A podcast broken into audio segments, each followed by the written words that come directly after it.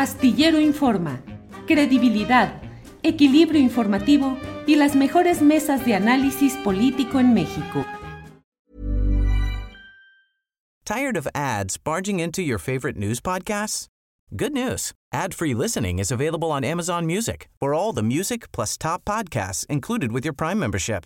Stay up to date on everything newsworthy by downloading the Amazon Music app for free or go to amazon.com slash news ad free. That's amazon.com slash news ad free to catch up on the latest episodes without the ads. Say hello to a new era of mental health care. Cerebral is here to help you achieve your mental wellness goals with professional therapy and medication management support. 100% online. You'll experience the all new Cerebral Way, an innovative approach to mental wellness designed around you. You'll get a personalized treatment plan from a therapist, prescriber, or both in a safe and judgment free space. Your cerebral therapist or prescriber will outline a customized plan with clear milestones along the way so you can get to feeling your best. With Cerebral, you're not alone in your mental health journey. We're here to empower you to live a fulfilling life. So take that first step towards a brighter future and sign up today at cerebral.com slash podcast and use code ACasts to get 15% off your first month. Offer only valid on monthly plans. Other exclusions may apply. Offer ends July 31st, 2024. See site for details. Saludos, Arnoldo. Buenas tardes. Hola Julio, ¿qué tal? Buenas tardes. Saludos a Arturo, a Temoris y a Carolina Rocha también, que esos tres minutos fueron muy bien aprovechados. Muy bien. Arturo Rodríguez, buenas tardes. Buenas tardes, Julio. Qué gusto saludarte, saludar a, a Temoris y a Arnoldo. Eh, una disculpa que la semana pasada no me fue posible estar y yo divertidísimo aquí con las analogías de, de Carolina y, y la telenovela política mexicana. Sí, sí, sí. Temoris Greco, buenas tardes. Hola, hola, hola. Oye, yo, yo creo que sí, que ya como, como decía, tendría que ser más te- telenovelas turcas, ¿no? De las telenovelas me- mexicanas clásicas de la política, ya, de, ya estamos un poquito cansados, a ver si les aprendemos algo a los turcos o a ver a quién. Órale, bueno, Temoris, gracias. Arnoldo Cuellar, por favor, dinos, ¿tú veías, ves, sigues viendo telenovelas? Bueno, nunca soy paciente para seguir esos capítulos hasta el final. Con las series me pasa que sí, me, si me pico me las echo de un tirón y luego ya uno hasta se distrae de otras cosas. Pero sí sé que las telenovelas mexicanas hicieron escuela en el mundo y no solo en América Latina. El otro día veía un documental animado eh, iraní, que a lo mejor Temoris tiene mejor eh, información de, que yo, sobre una, eh, la descripción de una fuga de una familia no, perdón, de Afganistán y todas las vicisitudes. Y una, en una de las partes viven en Moscú, que es la primera posibilidad de salir de Afganistán, durante casi un año encerrados en un departamento viendo telenovelas mexicanas, dobladas al ruso. Lo cual creo que era peor que estar en Afganistán. Ándale. Bien, gracias, eh, eh, gracias, Arnoldo. Arturo Rodríguez, ¿a qué telenovelas o qué programas de televisión abierta tradicional veías? Híjole, pues no, mira, eh, yo creo que de, de niño sí me receté varias, este, Ajá. justo en días de pasados. juguete, seguramente, ¿no? No, ¿qué pasó? Soy, soy, soy- yo, yo soy así como de, de, de J Balvin y, y este, Bad Bunny para acá. Ajá, no es cierto. No, ¿sabes qué? Mundo de juguete no, porque sí era muy, muy pequeño cuando, cuando estuvo esa telenovela. Este, pero. Sí, Arnoldo, Arnoldo, te manchas. Sí, sí, sí, va, Arnoldo. Este, pero sí, justo me estaba acordando de que eh, ahora que en días pasados que estaba ahí con mi hijo llenando el, el álbum del mundial. ¿A poco estabas como Monreal? No, pero este, mira, te voy a, voy a hacer una crítica a, a Monreal eh, sobre la simulación. Eh, no la simulación política, sino la simulación del álbum del mundial, porque eh, quien llena álbum del mundial con, digamos, las condiciones económicas de Monreal, compra la caja de estampitas, no compra sobrecitos. Y compras la caja porque pues, las que te sobran las usas para el intercambio. Entonces, es, es una, eh, fue un, un- un, una, una falacia eso de, de Monreal en el álbum. Que no- Nótese la introducción del tema de la desigualdad en México. Claro, claro. Bueno, los que veníamos de escuela pública, este, sí teníamos que comprar ahí de a poquito y este, pues gastarnos el domingo en unas estampitas, ¿no? ¿Y comprabas tú álbumes, Arturo? Sí, de niño. Este, ahora ya vienen más uh, sofisticados, con mucho diseño y, y, cosas. Este, son stickers, este, se pegan, ¿no? Eh, uno usaba pues uh, el PRIT y si no había PRIT, pues el resistol blanco ahí de la casa, ¿no? Que se usaba para la escuela y todo. eso. quedaban todos arrugados. O en grudo. Sí, o en grudo, o en grudo. En grudo, claro. claro. Este. Pero no, mira, eh, me estaba acordando justo a, a, propósito del álbum de que, eh, y le platiqué a mi hijo y se rió mucho, justo se burló de mí por ver telenovelas, eh, que cuando era niño hubo una telenovela que se llamaba Carrusel, donde salía la, la, nuera de Carlos Salinas de Gortari, por cierto, siendo niña, Ludovica Paleta se llama, me parece, y uh -huh. había un niño negro este, que se llamaba Cirilo. Eh, era bien pinche la, la, la, Ludovica con Cirilo. La verdad es que yo desde entonces le agarré coraje. Este, pero luego Cirilo se hace, se hace rico. Este, porque justo eh, gana un concurso, creo que de pegar estampitas en un álbum, y este, y, y, bueno, pues tienen mejores condiciones económicas. Luego ya andaba también en su carrito eléctrico y todo. Pero en fin, de esa sí me acuerdo mucho, estimado Arnoldo, de Carrusel. No, bueno, y seguramente no te perdiste como nadie la de la gaviota y el copetón, ¿no? Fíjate que no, no, no la. No, no, no, no. La real. Pero si fue la, la real, 2012-2018. No, Tuvimos ocho años de esa telenovela, desde, desde el falso matrimonio y la anulación, todo el rollo. O sea, ¿cómo te la perdiste? Sí, fíjate que no. Este, creo que, creo que el, el, el desenlace fue, eh, no sé si eh, un spin-off o, o, o, la secuela de, de, de la telenovela. No, pero sí, sí me la aventé desde 2006. Okay.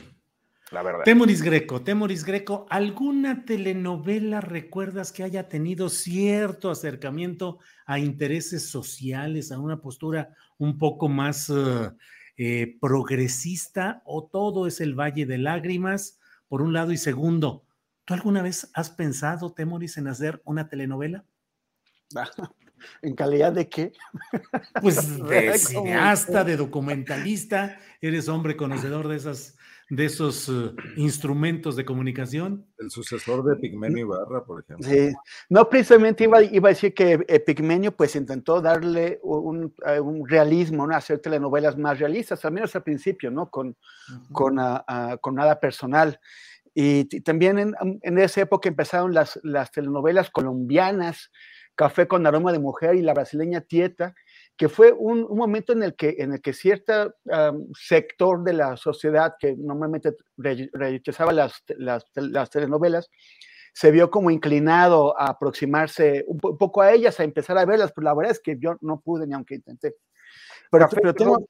Café con aroma de mujer es eh, la original de la, de la gaviota, ¿no? Que la hacen con tequila, la de gaviota, pero la historia original es la del café, si no me falla no, la No, creo que, o sea, esa es colombiana, no, no sé si habrán sí. hecho un remake, un remake. Sí, o sea, la, la, remake, la, gaviota o... mexicana es un remake de, del ¿Ah, café ¿Ah, sí? con aroma de mujer colombiano, nada más que en lugar de café es tequila.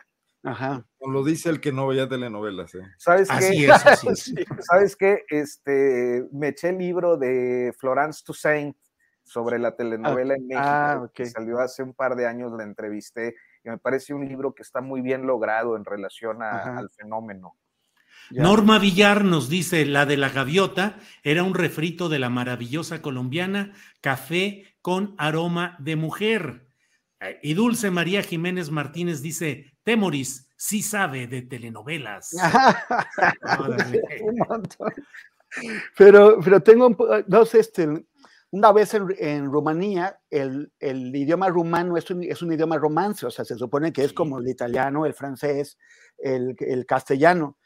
Pero yo me desesperaba porque de plano no les entendía nada, pero nada, y ellos me entendían todos los, los, los rumanos, ¿no? Entonces yo no sé, no sé por, por, qué, hasta que un día unas personas que conocí quisieron que fuera a su casa y me sentaron, encendieron la tele y tenían, y tenían telenovelas mexicanas con subtítulos en rumano. Sí, o sea, ellos se avientan, o al menos en esa época, se aventaban cinco horas diarias de telenovelas me mexicanas, escuchando el castellano como se habla en México y lo veían con subtítulos, estaban acostumbrados a, entendernos. Yo en cambio no entendía nada. Esa es una. Y la otra es, en, Uganda una vez estaba en, el sitio donde me quedaba y, había unas chicas que atendían ahí la recepción y de pronto empezaron a gritarme, ven, ven, ven, ven. Y cuando, cuando eh, me asomo, estaban mirando a Talía con no sé quién, con un actor, ¿no? Y me preguntaban si en México toda la gente era como los actores de las telenovelas. Y les dijiste que sí, y para prueba tú mismo. obviamente, pero, pero es que parece que la, que, la, que la evidencia no era tan sólida no era tan, sí, no resistía la prueba de lo inmediato. Bueno, sí, mi hijo, por ejemplo, Julio Alejandro, en algunas ocasiones que ha estado en Rumania y en Moldavia, a veces me pone el teléfono y dice, mira, escucha aquí en una fiesta con mujeres rumanas o moldavas, este, y cantando canciones mexicanas y hablando parlamentos de telenovelas en un español bastante aceptable, porque es ese asunto de lo de los romances y lo de la influencia de Televisa con sus telenovelas en aquellos lugares. Pero bueno, ya aquí Daniel López dice, no manchen, hablando de telenovelas, hablen de las tontas, no van al cielo. Pues la eh, gaviota voló. ¿Eh? La gaviota voló. Muy viva. Tieta maravillosa. Ella, ella sí fue al cielo telenovela brasileña El Bien Amado, eh, qué infección la del mundo de las telenovelas. Bueno, pues de todo está aquí y Patricia Gutiérrez Otero nos llama al orden. Dice, ¿pueden pasar a otro tema? Ya les gustó hablar de sus experiencias. Patricia, en este momento pasamos a otro tema y emplazamos al muy serio y solemne Arnoldo Cuellar a que ya por favor se ponga serio y nos diga qué opina, qué opina de la telenovela Alito y demás. Alito las propuestas priistas para prolongación del mandato de la presencia militar en la Guardia Nacional. ¿Cómo vas viendo todas estas historias y los uh, jaloneos de los cuales hablábamos con Carolina Rocha, casi amorosos de Alito? Yo no rompo, rompan ustedes, y Marco Cortés diciendo, pues prolongamos la suspensión de la relación, pero todavía no rompemos. ¿Qué opinas, Arnoldo? Bueno, eh, fue muy elocuente Carolina cuando definió esa relación casi como este neologismo que habla de, del gaslight, ¿no? De cómo el, marido que comete conductas reprochables las niega todas y sencillamente dice, tú estás loca, no, no pasó nada aquí, estamos como siempre, etcétera, ¿no? que creo que, que, imagino que Alito tiene experiencia en ese tipo de eh, comportamientos. Pero alguien me dijo el otro día, bueno, y, y, es una gente que le entiende bien al tema político, me dijo, bueno, pues el presidente López Obrador fue básico pero eficiente. O sea, no se complicó la vida, no se fue a una lucubración mayor, o sea, apretó al PRI con todas las debilidades que tenía, mostró que iba en serio, hizo una ofensiva propagandística, después una ofensiva eh, jurídica desde la fiscalía y, mostró que ahí no había ninguna voluntad de envolverse en la bandera prevista para arrojarse hoy, fecha conmemorativa desde, el castillo de Chapultepec, ¿no? Como había prometido Alito Moreno. Pero bueno, al final del día, de todas formas, hoy escuchaba eh, esta, el, planteamiento de la, de la diputada priista que presentó la propuesta para ampliar. Creo que aquí contigo, Julio, ¿no? Lo estabas transmitiendo. Estaba viendo demasiadas cosas al mismo tiempo la argumentación para ampliar hasta el 29 la, supervisión militar, la presencia militar en las calles. Y me parecía interesante que ella planteaba una, una cercana eh, fiscalización de la tarea del ejército. Bueno, los políticos ofrecen muchas cosas, pero me parece que podría ir por ahí un camino y que en ese sentido, eh, independientemente del folclore de Alito, de su permanencia bastante endeble al frente del PRI, porque además, bueno, pues ha ofendido a mucha gente, representa intereses muy, muy, muy eh, de corto plazo eh, y no tiene ninguna idea de dónde quiere llevar esa fuerza política, ni parece que haya ahí mayor, mayor solidez al respecto, pero podrían estar salvando el escollo, porque ¿qué vamos a hacer con esa enorme fuerza militar que tiene un país como México? O sea, son más de 300 mil, 350 mil militares encontrando a la Guardia Nacional, la Marina, el Ejército, los queremos metidos en los cuarteles, ¿para qué? O sea, eh, presupuesto ya tienen muchísimo. O sea, el país tiene que también debatir la modernización de sus Fuerzas Armadas de diversas maneras.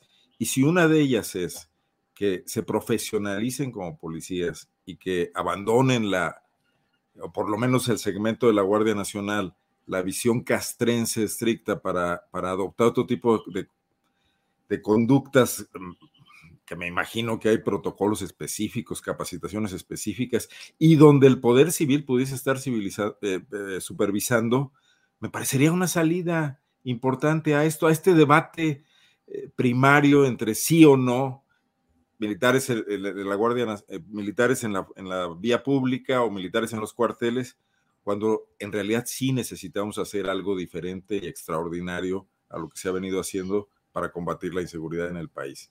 No se trata de la misma eh, fuerza que sacó Felipe Calderón de los, de los cuarteles, porque creo que también ellos han aprendido en el camino, creo que también han cometido graves errores y han sufrido las consecuencias de ello. Eh, creo que eh, en este momento, más que nunca, creo que el ejército puede estar dispuesto también a abrirse un poco. ahí me parece que habría que apretar más la sociedad civil y que ahí tendríamos que estar muchos que por años hemos pugnado porque el ejército eh, no, no, no, no violente derechos humanos, pero que tampoco vemos que sea un ejército golpista, hasta este momento de, ninguna manera se ve eso, para que se abran y se modernicen y la sociedad pueda tener más información de lo que pasa allá adentro. Está el proceso de Ayotzinapa que debería resolverse en ese sentido. No se aprovechó el tema de Cienfuegos para, para continuar eso, eran otros momentos políticos, pero creo que por ahí podría ir una situación donde superemos el, alitismo o alitosismo, ya no sé cómo llamarlo, ¿no? Gracias, Arnoldo. Arturo Rodríguez, ¿qué opinas de toda esta telenovela? Alito, Marco Cortés, Alianza va por coalición, va por México, eh, y sobre todo, pues el desenlace en la aprobación de un lapso más amplio para la estancia del poder militar en la Guardia Nacional. Arturo, por favor. Híjole, pues tengo algunas consideraciones que posiblemente no sean muy populares, pero las voy a hacer. Mira, en esas andamos, Arturo. he visto, he visto, Julio, y te he leído. Este, mira, yo creo que eh, en principio lo de la coalición Va por México venía ya con algunos dardos envenenados desde hace algún tiempo y me parece que el fundamental fue, perdón, traigo un mosco aquí este, rondándome.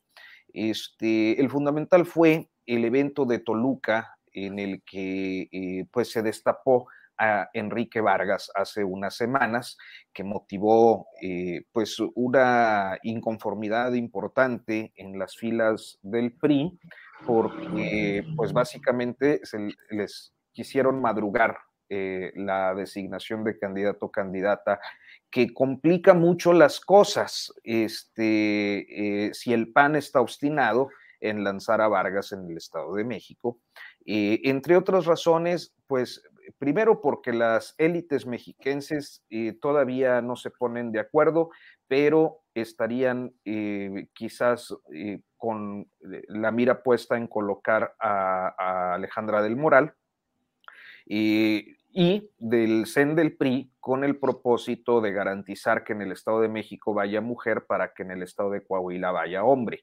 Eh, entonces, meter a Vargas es un factor que disturbia los procesos de arreglo interno entre los grupos políticos priistas eh, en relación pues al estado más eh, electoralmente más importante de este país por pues por la cantidad de votantes como lo es el Estado de México. Este, Arturo, perdón, eh, en Coahuila porque el PRI pretende impulsar a su secretario de Desarrollo Social o algo así, Manolo Jiménez. Sí. Y no tiene eh, una mujer que sea una carta viable ahí en Coahuila, me parece. Eh, sí, en realidad, bueno, pareciera que el priismo coahuilense está enfocado al respaldo de Manolo Jiménez. Hay eh, algunas mujeres eh, metidas en política, pero bueno, eh, creo que las definiciones de los grupos priistas importantes en el Estado están muy claras en el sentido de, y, del propio gobernador Riquelme, en el sentido de que sea Manolo Jiménez, este, como, como efectivamente apuntas, ¿no? pero además, quienes han levantado la mano, como el diputado federal Jericó Abramo, o el, alcalde de Torreón, eh, Román Alberto Cepeda, no están, es decir, serían los que podrían considerarse punteros, o sea, aún si no fuera Manolo Jiménez, quienes tienen la mano alzada son hombres, y sí, bueno, pues está el caso de la senadora Verónica Martínez, ¿no? Priista, que por cierto, priista que se declaró como todo el bloque priista en el Senado en contra de la iniciativa propuesta por su paisano Rubén Moreira, o respaldada por su paisano, perdón, ya este, le, le atribuí, este, me pueden acusar de violencia política de género, le atribuí la, iniciativa al coordinador parlamentario priista. Pero bueno, este, entonces creo que ya de ahí venía la, coalición un poco herida, esto debe tener más o menos un mes, y, se da esta situación en la que yo encuentro dos uh, factores, lo mencionábamos en proceso en la edición reciente, en trabajo eh, la compañera Nelly y un servidor, este, pues cómo, cómo hay dos, eh, dos eh, aparentemente cabilderos o puentes entre el gobierno federal y la bancada pista. Por un lado, la relación ciertamente cercana del secretario de Defensa con Rubén Moreira, que hay que recordar que el secretario pues estaba en Coahuila cuando Rubén Moreira era gobernador y efectivamente eh, las estrategias de seguridad que implementaron, este, pues las hicieron de manera conjunta. Eh, y por el otro lado, eh, la relación que sabemos ha sido estrecha entre el secretario de Gobernación, Adán Augusto López, y Alejandro Moreno Cárdenas. Y lo sabemos especialmente por aquella llamada con, con, Manuel Velasco, donde dice nuestro hermano Adán, ¿no? Este, pretende. Entonces, se da eh, este cabildeo y esta construcción que es distinto a lo que se aprobó eh, el fin de semana antepasado, ¿no? Esto se trata de ampliar el periodo de las Fuerzas Armadas en las calles hasta 2028 y mira, yo ahí tengo, eh, digamos que una consideración de, tipo ideológico en el sentido de que eh, pues ciertamente por la historia y por las experiencias, especialmente latinoamericanas, eh, el hecho de eh, darle tanto poder y tanta preeminencia a los militares es algo que acaba mal y que difícilmente una izquierda contemporánea, moderna y progresista impulsaría. Y por el otro lado, una realidad que tiene que ver con el hecho de que desde 2006 los militares están en las calles y permanecieron así durante 13 años sin un marco jurídico que legitimara su participación o su intervención en tareas de seguridad pública. Creo que el, cambio no es necesariamente de orden operativo eh, o no lo ha sido. creo que más o menos siguen haciendo lo que siempre han hecho eh, los militares desde 2006, desde finales de 2006, eh, en tareas de seguridad, sea con uniforme de Guardia Nacional o sea con uniforme verde. Este, eh, y que la diferencia con este gobierno tiene que ver con el marco jurídico. ¿no? O sea, que se les está adecuando un marco jurídico para que sigan en esta intervención.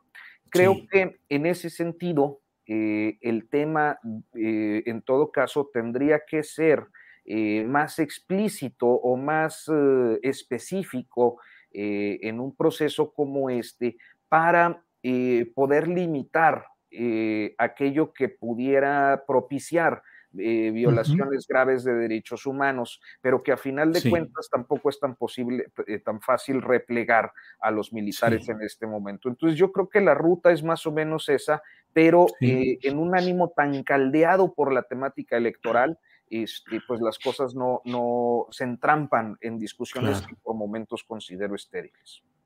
Arturo, muchas gracias.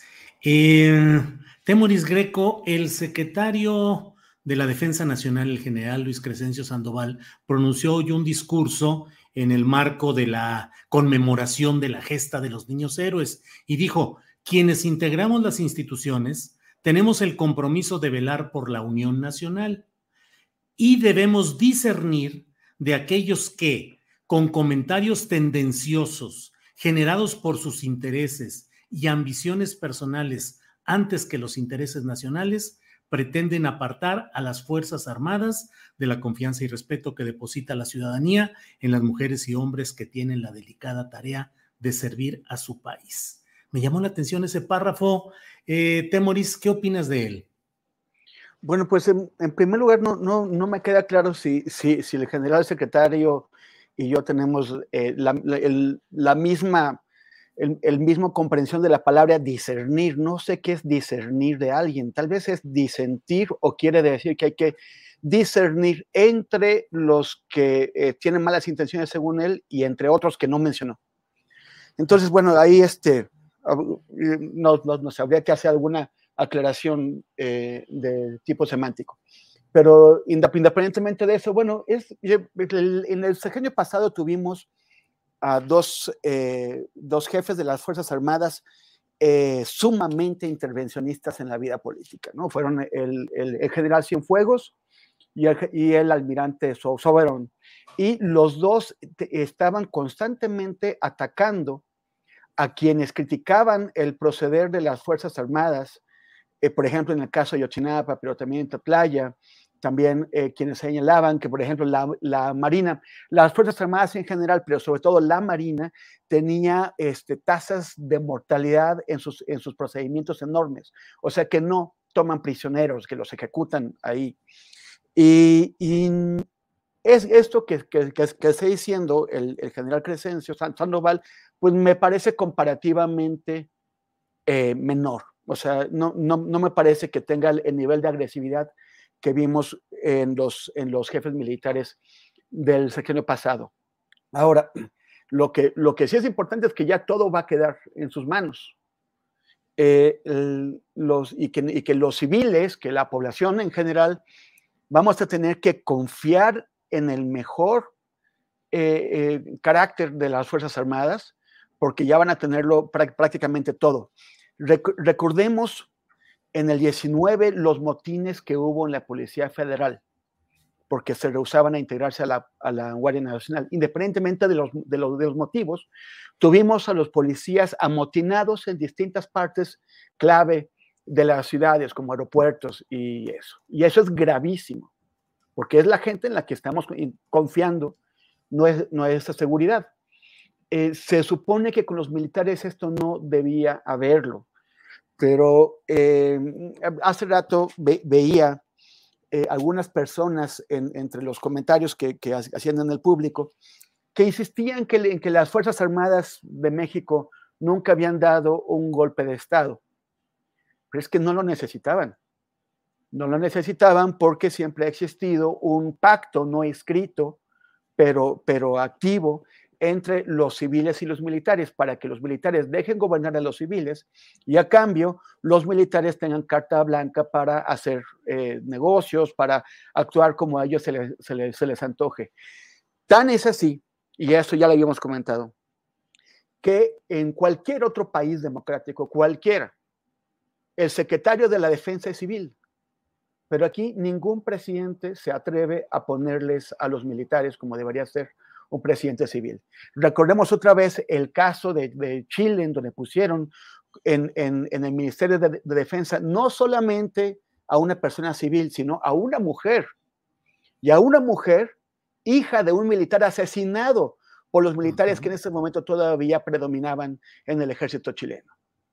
Y los, y los, y los el ejército chileno tuvo que disciplinarse y aceptar a esa mujer, a Michelle Bachelet, que luego sería presidenta dos veces, eh, en esa posición. ¿Es posible imaginarnos a los militares mexicanos aceptando a una secretaria de la defensa que además sea, por ejemplo, la hija de, un desaparecido por los, por los militares? O sea, eso estaría realmente por, por verse.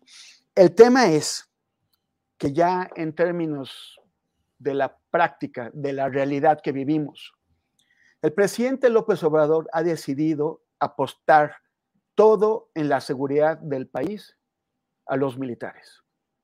Yo veo muy, muy difícil que pase la iniciativa presentada por el PRI en, la Cámara de Diputados, porque en la Cámara de, de, Senadores, pues les hacen falta 13 votos que tiene Miguel Ángel Osorio Chong, que ya dijo que, va a votar en contra, y además ni siquiera está garantizado que los 14 diputados del senador Monreal eh, eh, también voten a favor. O sea, está muy difícil que esa iniciativa llegue, pero ya pasó la de la, Guardia Nacional.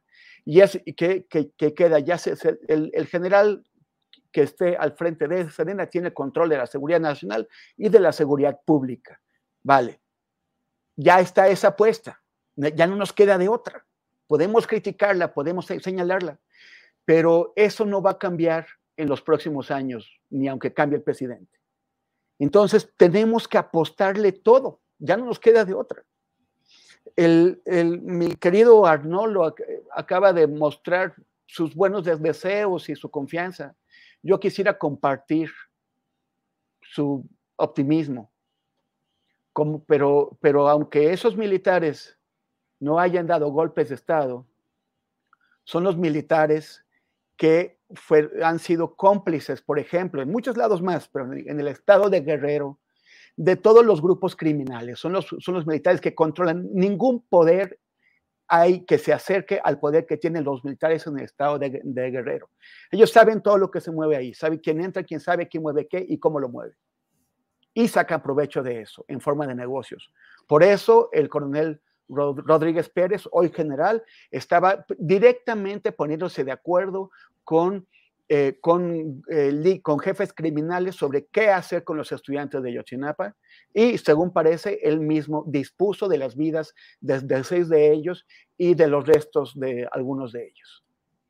Eh, este, este coronel, hoy general, tiene, como, como el, general Hernández Saavedra, tiene órdenes de, de aprehensión los van a entregar los, eh, la Sedena. ¿Por qué todavía no se ha dicho nada de eso? O sea, ¿por qué no se ha dicho de qué es lo que está pasando con la ejecución de esas órdenes de aprehensión? Pero también son los militares de, de, de Tatlaya, son los militares de todo tipo de abusos. Y eso no cambió de, en unos poquitos años, no cambió de 2014 o 2017 o de 2018 para acá. Como por qué habría cambiado y lo pudimos ver y quedó bastante bien demostrado en el show que hicieron para sacar a Salvador Cienfuegos de una cárcel gringa. Porque eso mostró que el grupo del general Cienfuegos es capaz de imponerle no solamente prioridades a la Sedena, sino una, una prioridad de, política exterior al, al, gobierno de México. Tenemos que apostarles todo porque ya nos embarcaron en, en esa nave y si se hunde nos hundimos todos. Pero hay que tener mucho cuidado en ello porque realmente es muy peligroso y hay que exigir rendición de cuentas ante tribunales civiles para cualquier eh, abuso que puedan cometer los militares. Gracias, Temoris. Eh, fíjate, Arnoldo Cuellar precisamente habla eh, Temoris de esa aritmética senatorial, si le podrá permitir avanzar a la propuesta priista de extender el, pues la asignación, el predominio, el mando militar en la Guardia Nacional hasta 2029. Y en el Universal, en una nota firmada por Víctor Gamboa y Luis Carlos Rodríguez, dicen lo siguiente. De manera imprevista, el secretario de Gobernación, Adán Augusto López Hernández, acudió al Senado para reunirse con Ricardo Monreal al salir del encuentro a puerta cerrada que tuvo una duración de media hora, el senador informó que la visita fue de cortesía y para revisar la agenda legislativa que más le interesa al Ejecutivo, principalmente los temas que tienen que ver con la Guardia Nacional. Pues la aplicación de toda la habilidad y toda la fuerza política para sacar adelante esta extensión hasta 2029 del mando militar en la Guardia Nacional. Pareciera que sobre eso van, Arnold. Hey, I'm Ryan Reynolds. At Mint Mobile, we like to do the opposite of what Big Wireless does. They charge you a lot, we charge you a little. So naturally, when they announced they'd be raising their prices due to inflation, we decided to deflate our prices due to not hating you. That's right. We're cutting the price of Mint Unlimited from $30 a month to just $15 a month. Give it a try at mintmobile.com slash switch. $45 upfront for three months plus taxes and fees. Promote for new customers for limited time. Unlimited more than 40 gigabytes per month. Slows. Full terms at mintmobile.com. Tired of ads barging into your favorite news podcasts? Good news. Ad-free listening is available on Amazon Music for all the music plus top podcasts included with your Prime membership. Stay up to date on everything newsworthy by downloading the Amazon Music app for free or go to amazon.com slash news ad free. That's amazon.com slash news ad free to catch up on the latest episodes without the ads. Sí, y, y, no se está discutiendo lo esencial. Digo, a ver, coincido con la observación del fondo de Temoris, pero quisiera explicarme un poco más. O sea, al final del día no podemos eh, confiar, si no podemos confiar en ese ejército al que se refiere Temoris, que además se maneja también como una corporación con sus compartimientos estancos, donde un general no se mete con el otro, pertenecen a grupos, etcétera, y no tienen ninguna supervisión desde fuera y solos se arreglan entre ellos, castigan a los disidentes, etcétera.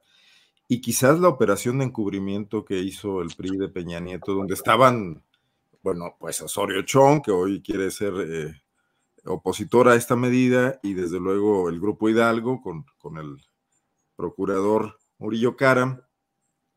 A lo mejor toda esa operación fue para encubrir a, esos generales y esa operación del ejército.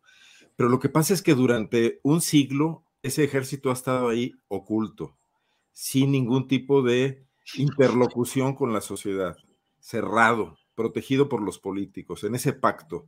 Y yo creo que de lo que se trata es de acabar con eso. Y también es algo que no ocurrirá de un momento a otro. Pero ¿por qué la oposición, por ejemplo, lo que queda de oposición o, las gentes sensatas que están en las cámaras, que no están metidos en, en la dinámica de hacerle caso a Claudio X González, eh, nada más porque sí, porque es una tabla de salvación, no están planteando sentarse con López Obrador, con Adán Augusto, con quien sea, y decirle, apoyamos siempre y cuando pasen estas otras cosas. Apertura total a la transparencia dentro del ejército. Tribunales civiles para los militares que, que cometan delitos, etcétera. Eso es lo que deberíamos estar trabajando, porque al final del día necesitamos que esa fuerza enorme, hasta ahora más bélica que otra cosa, sí intervenga, sí se modifique, sí trate de, de democratizarse un poco, iniciar un camino para llegar a esa sociedad moderna donde un civil y una mujer puedan ser secretarios de la defensa, que no va a pasar de un día para otro, porque tenemos una historia de complicidades. Vicente Fox le temblaron las botas cuando tuvo que enfrentarse a eso, e, y López Obrador lo mismo, bueno, no usa botas, pero tampoco eh, se lo permitió y no estaba en condiciones, y al contrario hizo la apuesta por apoyarse más en el ejército frente, frente a las críticas de sus opositores y no negociar con, con los partidos que podría, con los que podría haber establecido incluso alianzas, como era en su momento el PRI antes del bloque opositor, como era Movimiento Ciudadano.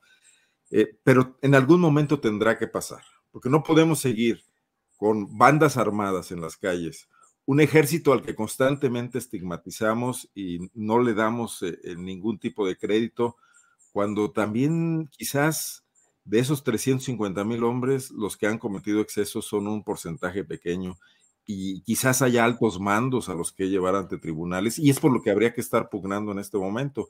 Pero tendría que ser una discusión nacional, no, no porque nos pongamos de acuerdo todos en lo que debe pasar, sino porque hay que discutir lo que debe pasar, pero atrincherados en el sí o no, en la militarización así generalizada y sin, y sin discernir, como dice el general, o sin distinguir, eh, pues no vamos a ningún lado, ¿no? Y entonces le damos oportunidad a los Osorio Chong, que no tienen ninguna agenda civilista ni democrática, sino simplemente la lucha por el poder dentro del PRI, para que, o a Monreal, que a su vez esté en lo mismo, construyendo una candidatura presidencial externa dentro de las fuerzas eh, morenistas, a que tomen esos temas para negociar con ellos, pero nadie está tomando el tema central de traer de nuevo la paz a este país. ¿no? Gracias, Arnoldo.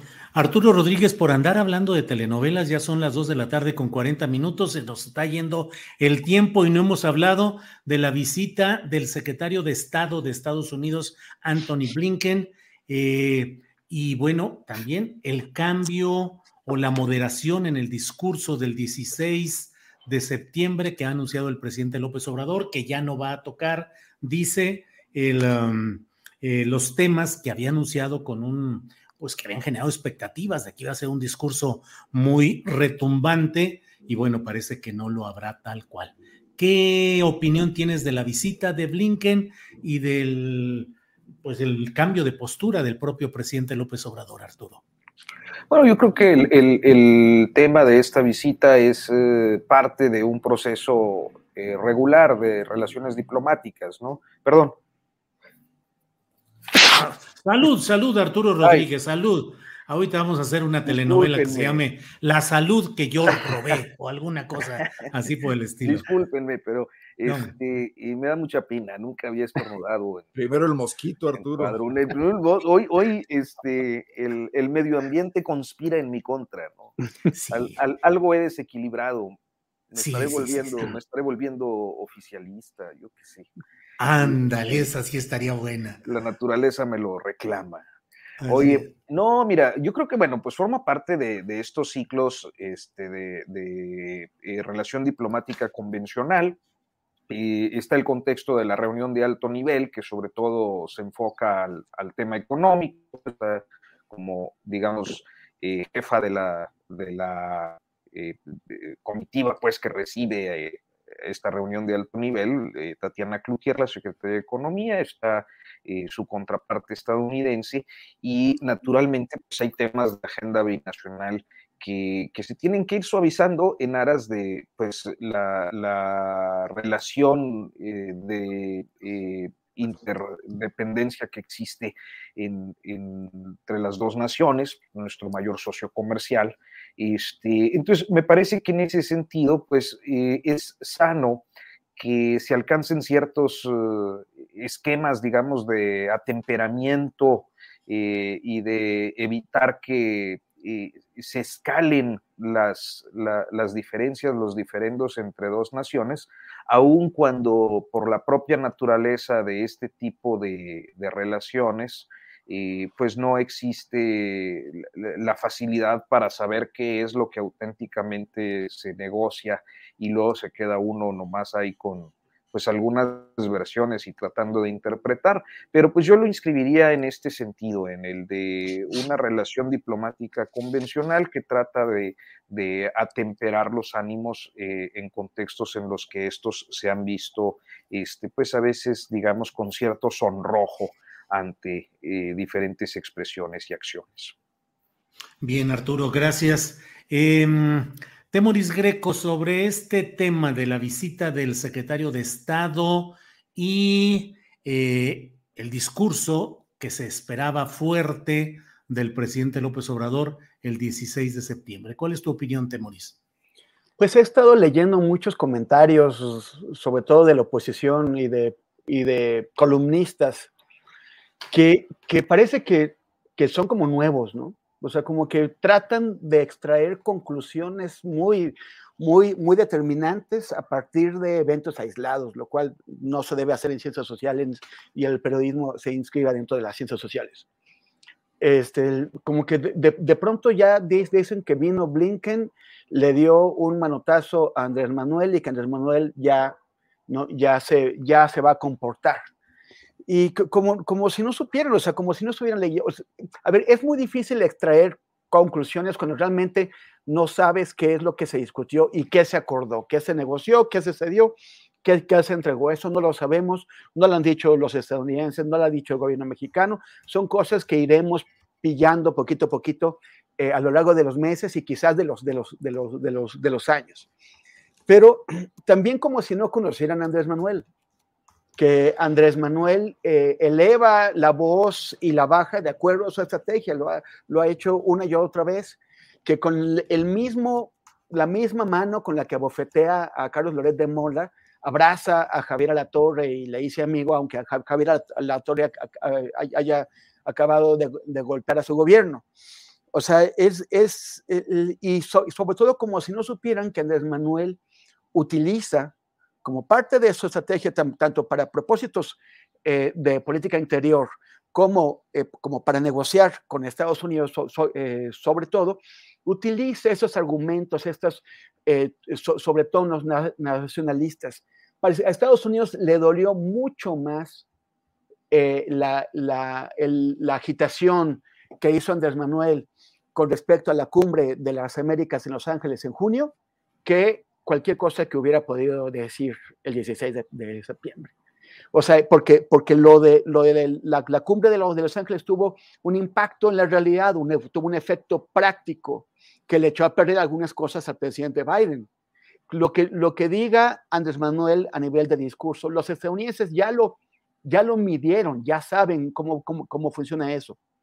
Y una y otra vez hemos visto Andrés Manuel elevar el tono sin que tenga consecuencias en la política eh, o la relación con, con, Estados Unidos. Entonces, Estados Unidos no, no necesita mandar a Blinken a regañar al presidente y el presidente tranquilamente, con sus antecedentes, o sea, me refiero, con el antecedente de ya haberle hablado duro a Estados Unidos y de haberle echado a perder la, la, cumbre de los, de, de, Los Ángeles, Andrés Manuel tranquilamente se puede, le puede bajar el tono el 16 de, septiembre, aunque el próximo año vuelva a elevar el tono. O sea, no, no ha pasado nada, solamente quieren, eh, yo, yo, yo me pregunto, estos comentaristas y esos observadores políticos de oposición que, que aseguran que Andrés Manuel, que, que Blinken vino a regañar a Andrés Manuel, y lo, y lo aseguran solamente porque Andrés Manuel le va a bajar el tono. Si Andrés Manuel hubiera dicho que de todos modos va a tener un tono duro el 16, también lo, hubieran criticado y hubieran llegado a otras conclusiones, que Andrés Manuel es, es un necio que está poniendo en peligro la, la, relación con Estados Unidos, lo que ya han dicho en el pasado. O sea, no les gusta de una, no les gusta la otra. Yo, así como dice eh, eh, eh, Arturo, esto es lo normal. Y solamente una última señal. Eh, si Andrés Manuel lo hubieran querido regañar y, lo hubieran dado un manazo, pues Andrés Manuel hubiera ido a Estados Unidos a que se lo dieran. Quien fue a visitar al presidente a Palacio Nacional fue el secretario de, de Estado de Estados Unidos y, su, y la secretaria de Economía. Ellos vinieron a ver al presidente y no vinieron a regañarlo. Uno no va, un secretario de, Estado no va a otro país a regañar a un presidente de otro país. Entonces, esto a mí, a mí, a mí me parece que no tiene ni pies ni cabeza, es la política tradicional. Andrés Manuel está haciendo las cosas eh, como, como siempre, no hay más en esto. Gracias, Temoris Greco. Déjame agradecer, déjenme agradecer a alguien que nos ha enviado un apoyo económico para esta ocasión realmente muy interesante y se lo agradecemos a Saed Bonilla que nos envía una contribución realmente notable. Gracias a Saed Bonilla. Seguimos aquí adelante con sus aportaciones. Mochilas, Arturo Rodríguez, la, la del Puebla, ¿no? Vamos poniéndole mochilas. Arnoldo Cuellar, eh, ha nombrado el presidente López Obrador, lo ha prefigurado pues como futuro embajador de México en Canadá a Carlos Joaquín González, que este 15, si no me equivoco, entrega el gobierno de Quintana Roo a la morenista Mara Lezama. ¿Qué opinas de un nuevo gobernador saliente de un proceso electoral nombrado para un cargo diplomático? Arnoldo Cuellar. Pues eh, insisto en esa definición de básico pero eficiente, ¿no? Yo, mira, me, me hubiera preocupado que se fuera a las obras del Tren Maya o a Fonatur, ¿no? Porque sería incrementar el poder regional de un grupo importante en el sureste. Eh, pero bueno, pues como embajador va, a causar menos daño y, ya logró López Obrador algo que quería además, ¿no? Ahora, por eso también me llama la atención eh, que, que, se pueda pensar que Osorio Chong va a encabezar una resistencia muy ardua en el Senado, porque también tiene muchos expedientes en la lumbre y, si algo ha mostrado López Obrador es conocer muy bien a los priistas, ¿no? Está haciendo política, nos guste o no su estilo, nos guste o no la falta de complemento con una cuestión popular y democrática que haga avanzar eh, los usos y costumbres de este país, un, pasos decisivos adelante. está usando básicamente el repertorio, casi diría yo, eh, pero bueno, no, no, me quiero ir tan lejos, pero quizás Ruiz Cortinista, ya me fui muy lejos, ¿no? Está manejando al, al, PRI, a su oposición, incluso al PAN, como si estuvieran todos siendo sectores de su partido político, ¿no? Y, y, y con el añadido además de que no, no es en, es de forma abierta, es todo por encima de la mesa, ¿no? Entonces, ¿qué, qué es preocupante de todo esto? Pues no hay eh, un sucesor a la vista que pueda seguir manejando una política de ese tipo y Andrés Manuel va a dejar una agenda muy cargada en ese sentido y además va a dejar desmantelados a los partidos políticos. Ya, ya estaban semidesmantelados, pero les está dando el tiro de gracia tanto cuando los golpea como cuando los hace entrar en varas negociando con ellos. Les está quitando toda credibilidad. Y bueno, no quisiera dejar de comentar este tema de, de la visita de Blinken decir que, bueno, brevemente nada más, ha aumentado la capacidad negociadora del país, nos guste o no nos guste. Y con su retórica y con estas amenazas, eh, Ibargüengoiti hubiese sido feliz recreando ese episodio de, llamar a una noche de degüello desde, desde el balcón del Palacio Nacional con la campana de Dolores ahí, ¿no? que, amenazó con eso y ha logrado eh, sentar a, dos funcionarios importantes del gobierno norteamericano. Pero además hay que recordar sencillamente que el gran ganón del tratado es Estados Unidos, que los mayores réditos del Tratado de Libre Comercio los tiene Estados Unidos y que ni de lejos están pensando eh, en que puede ser una solución que eso cambie. ¿no? La integración de los tres países en un gran mercado y en fuerza de trabajo barata, además en el caso de México, les ha traído enormes beneficios. ¿no? Bien, gracias Arnoldo Cuellar. Debo dejar constancia, Temoris y Arturo, de que en el chat el héroe de este día es Arnoldo Cuellar. Un, un tuiteo. ¿Eh? No lo planeé así. ¿no? lo planeaste. Dice una cuenta cuyo... Oye, oye, ¿por qué todos, por qué todos los del chat son guanajuatenses? sí, todos de Guanajuato. Pero mira lo que dice una cuenta que se llama Tu servicio es nuestro compromiso, así se hace llamar, y dice, soy fan de Arnoldo Cuellar es tan lúcido políticamente como musicalmente lo fue su paisano José Alfredo. Viva la sabiduría guanajuatense. De ahí salió la independencia. Viva Arnoldo. ¡Sas, Arnoldo Cuellar! Hablando de Ibargüengoitia y acá me ponen José Alfredo, que bueno, son, son dos eh, destacados próceres de la cultura. O sea, la, candidatura de Guanajuato es, es para ti, ¿verdad? Ya, ya, ya. Yo que, yo que tenía ilusiones. No, no, no, olvídate, Temuris. Pero, siempre habrá un espacio para hacer los discursos, Temuris. Eso. Estamos las dos, fíjate, Temuris haciendo los discursos y todo el documental de la campaña de Arnoldo Cuellar, nuevo prócer de la patria, eh, políticamente tan musical como José Alfredo. Órale. Eh, nos queda espacio para breves eh, comentarios finales. Son las dos de la tarde con 53 minutos. Nos quedan dos, tres minutitos a cada cual. Arturo Rodríguez, eh, el postrecito que desees poner, ya sabes que pueden ser dulces o amargos en esta mesa especial. Arturo. Pues no, mira, muy, muy rápidamente, más bien quiero aprovechar para eh, comentar que acabamos de emitir la cuarta edición del Coahuilense, eh, Coahuilense impreso, que además tiene su versión PDF en línea en el coahuilense.com.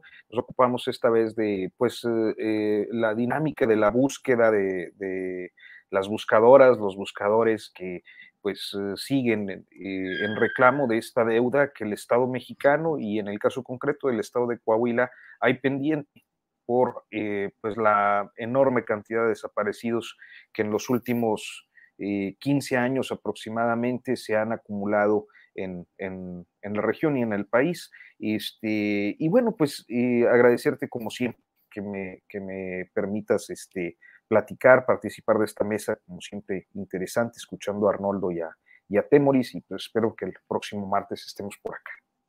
Muy bien, muchas gracias Arturo Rodríguez. Temoris Greco, postrecito, por favor. Pues yo digo que ya le pongamos a, esta mesa Guanajuato Informa. Guanajuato Informa. Y de subtítulo, y Coahuila también.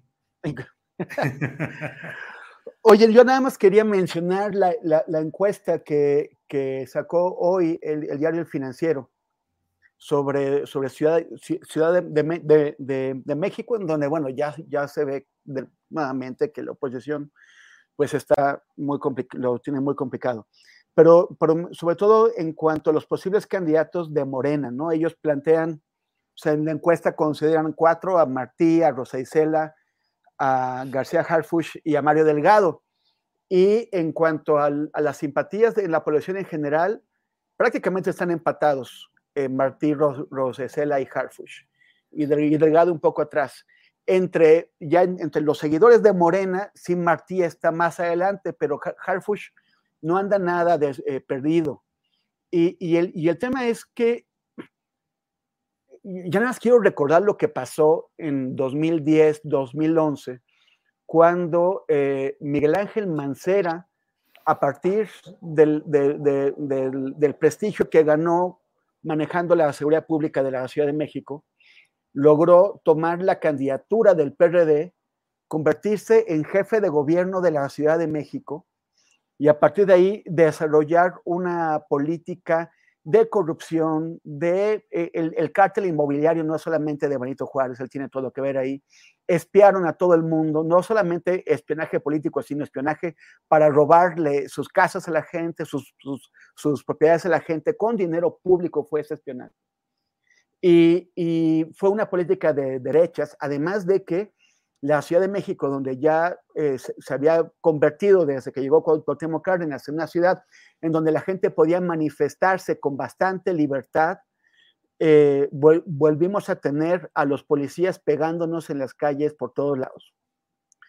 Y, Miguel Ángel Mancera llegó ahí solamente con temas de, seguridad pública. Nadie sabía lo que pensaba. Nadie, nadie sabía que él era un hombre de derechas. En el caso de García Harfuch, a mí me llama la atención porque nuevamente no sabemos qué piensa, no sabemos si es una persona de, izquierdas, pero sí sabemos que está colocado ahí como parte de un, gobierno que dice ser de izquierdas y que está haciendo su nombre con base en golpes al, al crimen organizado. El mismo que fue, como ya lo habíamos comentado, coordinador de la Policía Federal. Dicen desmandó que con la Policía Federal no se podía hacer nada porque estaba totalmente corrompida. Y sin embargo, quien coordinaba a la Policía Federal en uno de los lugares donde estaba más corrupta, que era el estado de, Guerrero, ahora es el secretario de, Seguridad Pública de la Ciudad de México.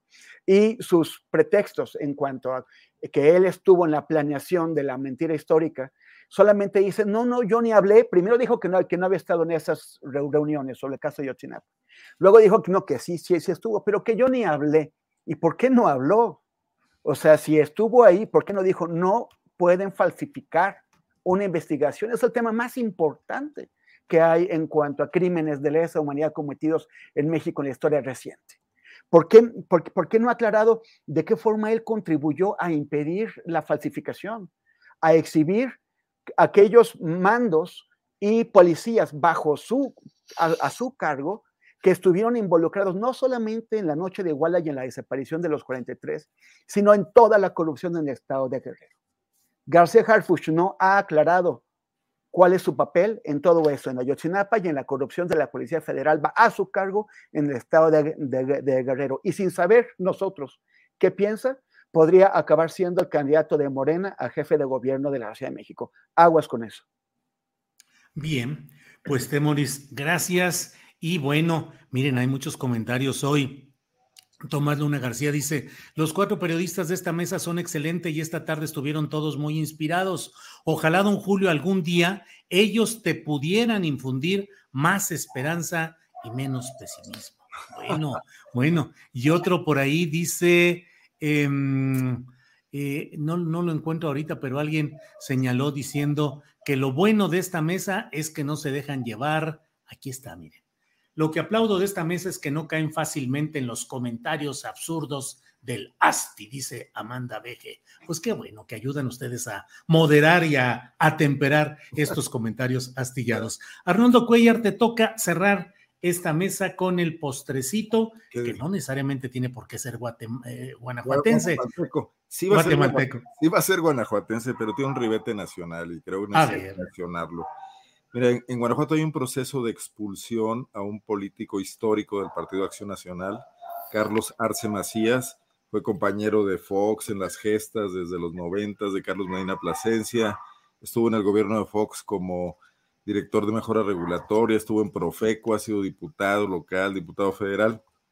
Es un personaje, pero tiene eh, un particular punto de vista. Habita en Guanajuato Capital y es muy crítico de este alcalde folclórico Alejandro Navarro que se retrata con Santa Fe Clan, que se viste con un chaleco que dice sheriff y sale a patrullar de noche las calles armado, que ha, ha dicho muchas barbaridades que han sido memes nacionales aquello de que traigan sus toppers a Guanajuato los turistas o que los que traigan toppers no los va a dejar entrar y que por ejemplo fue el autor de este Museo de las Momias tan polémico que finalmente el INA desechó el proyecto porque no tenía nada que ver con una, un acto de dignidad para exhibir esos restos, sino con una comercialización. Bueno, pues eh, Carlos Arce es muy crítico, escribe en el periódico AM cada domingo, regularmente eh, hace críticas sobre el actuar del alcalde, es argumentado, nunca le falta el respeto, pero el PAN le inició un proceso porque le causó daño electoral al partido político. O sea, estamos, y el PAN nacional lo validó, la comisión que se, de disciplina interna, o sea, tuvo ahí el visto bueno de, de, de los jerarcas nacionales panistas. Y me llama mucho la atención que un partido que se queja de que Andrés Manuel lo estigmatiza, les llama conservadores, etcétera, que abusa de la libertad de expresión, aquí en su seno, en su bastión político que es Guanajuato, sancione la libertad de expresión de uno de sus militantes hasta llegar a la expulsión. Eh, han llegado al colmo de presentar como pruebas los artículos periodísticos de, de Arce Macías en, en, la Comisión Interna de Orden. Él va a ir a litigar a los tribunales electorales, se va a poner interesante uh -huh. el tema, pero me parece importante eh, observar y voltear a ver a estos adalides de, de, de, contra el autoritarismo, practicándolo en su seno también, ¿no?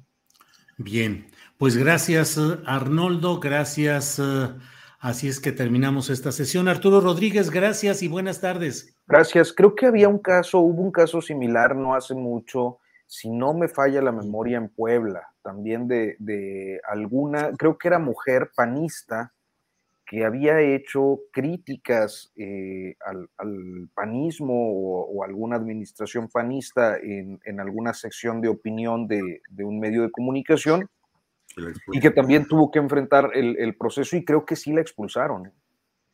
Es que sí son, pues, son pues la intolerancia.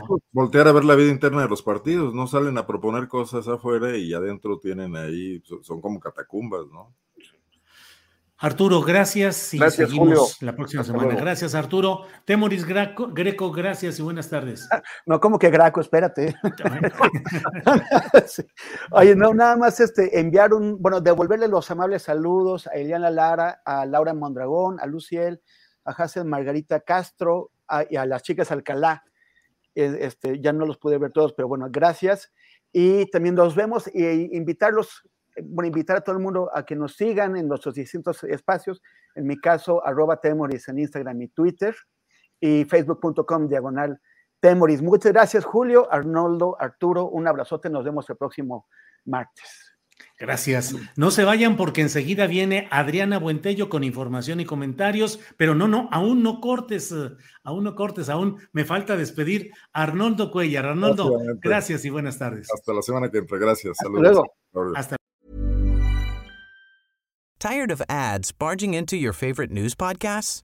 Good news. Ad-free listening is available on Amazon Music for all the music plus top podcasts included with your Prime membership. Stay up to date on everything newsworthy by downloading the Amazon Music app for free or go to amazon.com slash news ad free.